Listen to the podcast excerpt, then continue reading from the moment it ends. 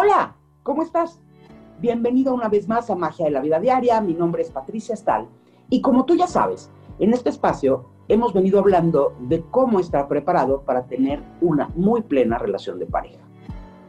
Dónde buscarla, dónde encontrarla, con quién sí, con quién no queremos, con quién no podemos relacionarnos. Y es que esto de buscar pareja es algo que muchos estamos enfrentando ya en la vida adulta.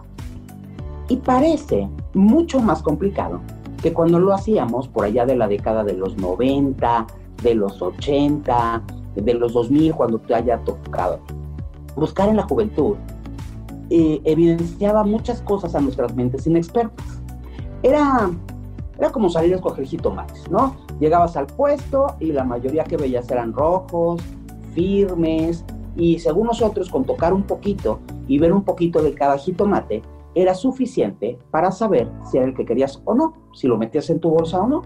Y escogías lo mejor y con la posibilidad de poner en tu ensalada el mejor, mejor jitomate de todos.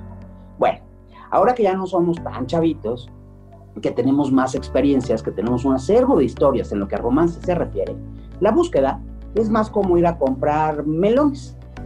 Qué difícil es escoger un melón, ¿sí se han fijado? O sea, todos se ven ahí más o menos igual, de no ser de plano los que están súper podridos, todos se ven iguales unos más grandes, pero que a lo mejor no son los más dulces, unos más chiquitos, otros casi insignificantes, que luego resultan ser los más jugosos y los que tienen más sabor. Y finalmente, un día alguien te enseña a escoger los melones, ¿no? Entonces tienes que tocarlos así como quien toca una puerta, escuchas el hueco, los respiras, ¿no? El, agujerito está, este circulito que tienen de donde los cortaron y percibes el aroma y pues ya decides si es el que te gusta a ti. Los melones todos saben a melón, los melones todos son color melón, todos son redondos, pero no todos están buenos y no todos están disponibles para lo que sea que vas a cocinar o para el agua que vas a preparar o para lo que a ti te gusta desayunar. Unos tienen que esperar un poco, otros de plano siempre van a ser insípidos. Y bueno, pues cuando buscas pareja pasa más o menos lo mismo. Muchos, muchos y muchas se ven atractivos, ¿no? Ya hablamos de que nos cuidamos mucho, de que ahora hay muchas cosas para verse bien, pues finalmente escoges uno, o, o hay uno que te escoge a ti y salen, ¿no? La primera vez, claro. Cualquiera en esa circunstancia enseña su mejor ángulo. Es amable, sonriente, simpático, te cuenta, o eres y cuentas lo mejor de tu vida puros aciertos, o en su defecto, tragedias melodramáticas en donde siempre eso es la vida. Pues no todo, no todo parece lo que es. A lo mejor no es el indicado, la indicada, pero tú en ese momento piensas que sí, lo que da lugar a una segunda cita, probablemente a una tercera, y después de tres meses de citas, te das cuenta o se da cuenta de que no todo lo que brilla es oro y que hay cosas, muchas cosas que no son como parecían, como se dijeron. ¿Y sabes por qué? Te voy a decir por qué. Porque no todos tenemos la disponibilidad emocional. Ojo, todos decimos que sí, que queremos estar en una relación. Todos queremos vivir romances de película. Todos queremos tener pareja, pero no todos estamos preparados para ello. Tener esta disponibilidad emocional, sea, la palabra, ¿no? Disponibilidad emocional, Estar disponibles para una relación es justo eso. No tener otro compromiso, no estar enganchado con el ex o la ex, tener emociones sanas, no estar pagando culpas, eh, haber tenido una infancia bonita o haberla sanado después. Digo, el típico, o sea, lo que no es, es disponible. El típico novio o novia con mamitis, que tienen que cumplir prioritariamente con su mamá hasta el más mínimo o él, él o la que está enganchado todavía con su relación anterior, ¿no? Que, o, o hay el que vive aterrado pensando que puede hacerle un daño irreparable a sus hijos por el solo hecho de hacer su vida y ser feliz. O quien tiene un miedo terrible al compromiso porque ha sufrido mucho en el amor, al que ya traicionaron, el que es desconfiado o desconfiada. Y todos estos son casos de falta de disponibilidad emocional. Y definitivamente no quieres relacionarte con alguien en esta circunstancia. Oye, no, no. Y tampoco quieres cambiar la circunstancia. ni enseñarle por ese enorme amor que sientes, ni rescatarlo, ¿no? Es que porque está así yo lo voy a ayudar. Acuérdate que tú quieres ser feliz, no quieres ser ni héroe, ni salvador, ni terapeuta de nadie. Hay varias causas para esta falta de disponibilidad emocional. Algunas veces puede ser temporal, ¿no? Esta disponibilidad emocional o no disponibilidad emocional es temporal, como cuando hay un duelo por una separación o un divorcio. Otras veces es crónico, ¿no? Cuando tuvo a lo mejor una infancia muy difícil o tiene un trastorno psicológico.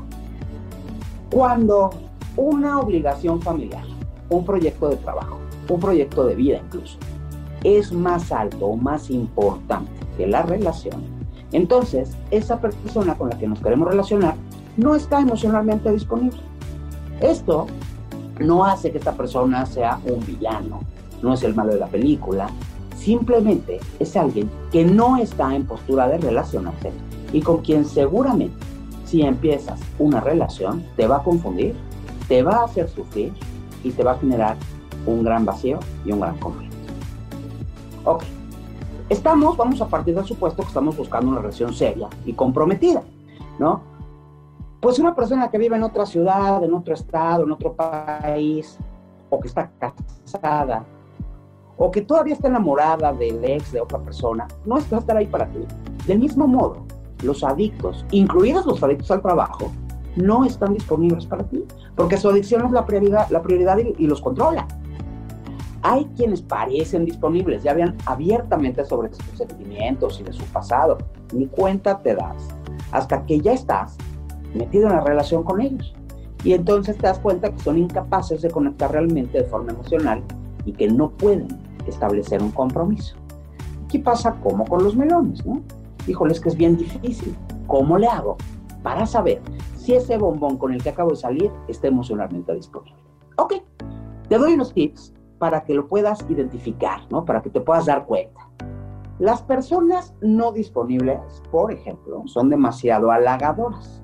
¿no? Como si fueran encantadores de serpientes.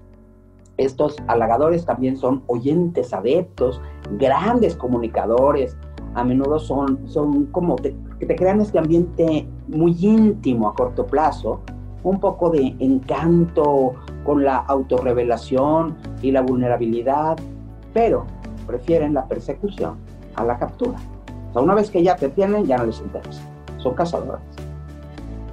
Cuando son inflexibles respecto a su rutina, ¿no? cuando no son capaces de alterar para coincidir y pretenden que la relación e incluso tú y tu tiempo giren en base a él y a sus actividades, te encuentras sin duda frente a una persona que no tiene disponibilidad emocional. Si ya de plano, ¿verdad? Te dice, yo no nací para el matrimonio, yo no soy bueno en las relaciones, es que estoy destinado, destinada a la soltería, créele, créele, es una persona que no tiene disponibilidad emocional. O si está terminando o acaba de terminar una relación larga, ya lo dijimos varias veces, es, seguramente va a pasar por un tiempo que no tenga esta disponibilidad emocional ¿no? para relacionarse contigo. O si ya te cuenta y te das cuenta, valga la redundancia, que ha sido muy inestable a este respecto, que ha tenido muchas relaciones que terminan después de un tiempo y que puede ser que cuando llega a esta etapa del compromiso, pues descubre su poca disponibilidad emocional y sale corriendo. ¿Y sabes algo?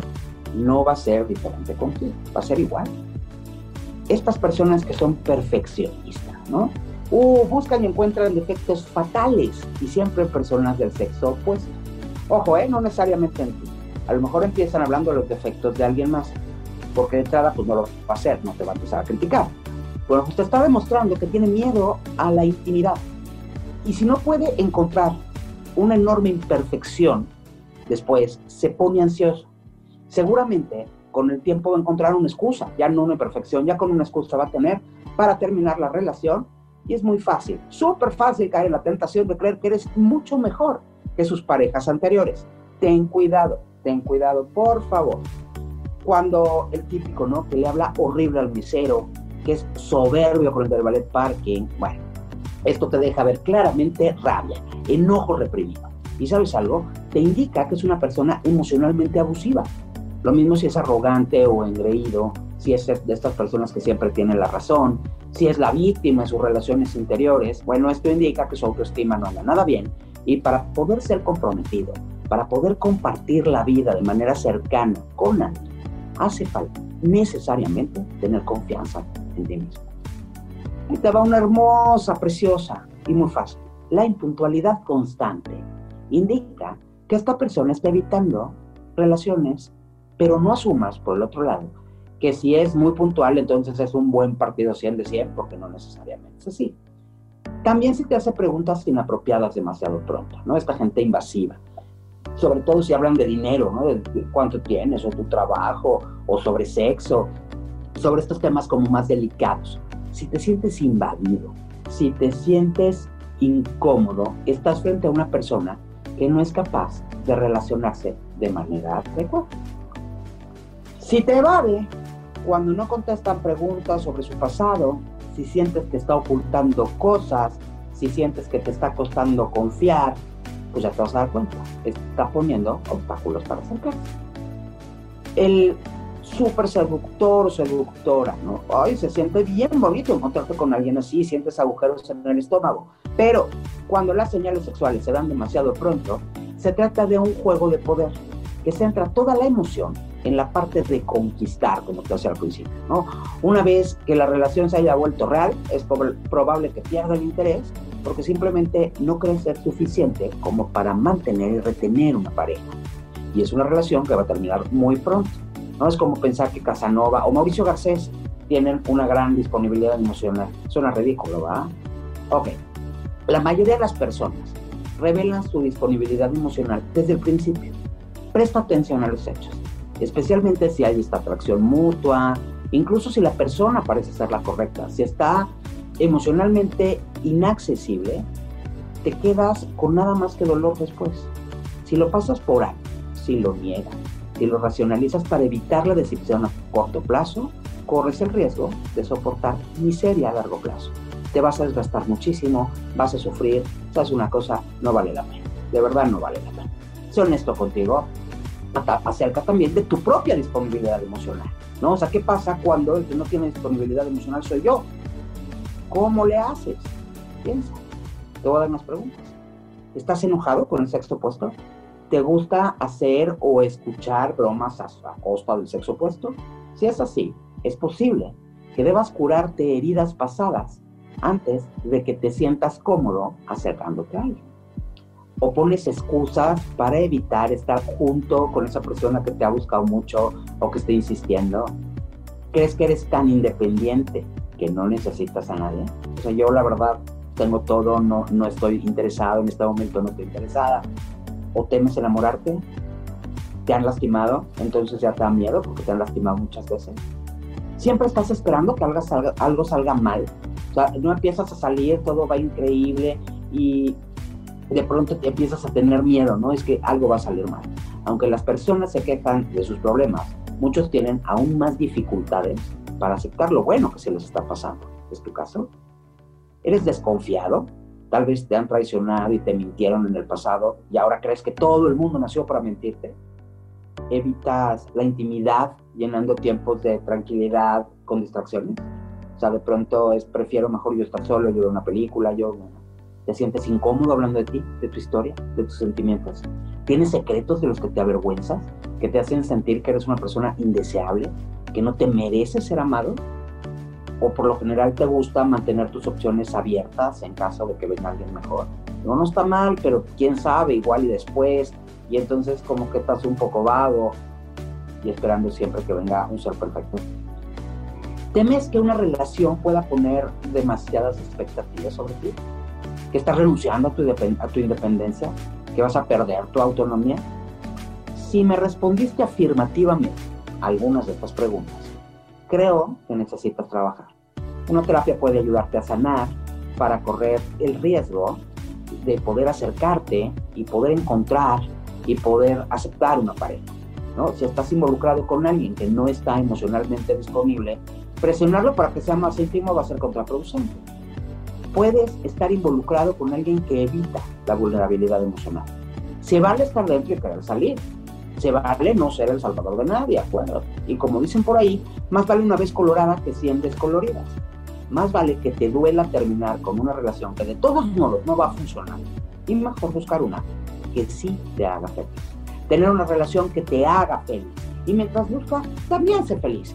Y simplemente sé feliz porque el único objetivo de esta vida es ser feliz. Mi nombre es Patricia Tal, esto es Magia en la Vida Diaria y en lo que volvemos a escucharnos, yo te deseo que tengas una excelente semana.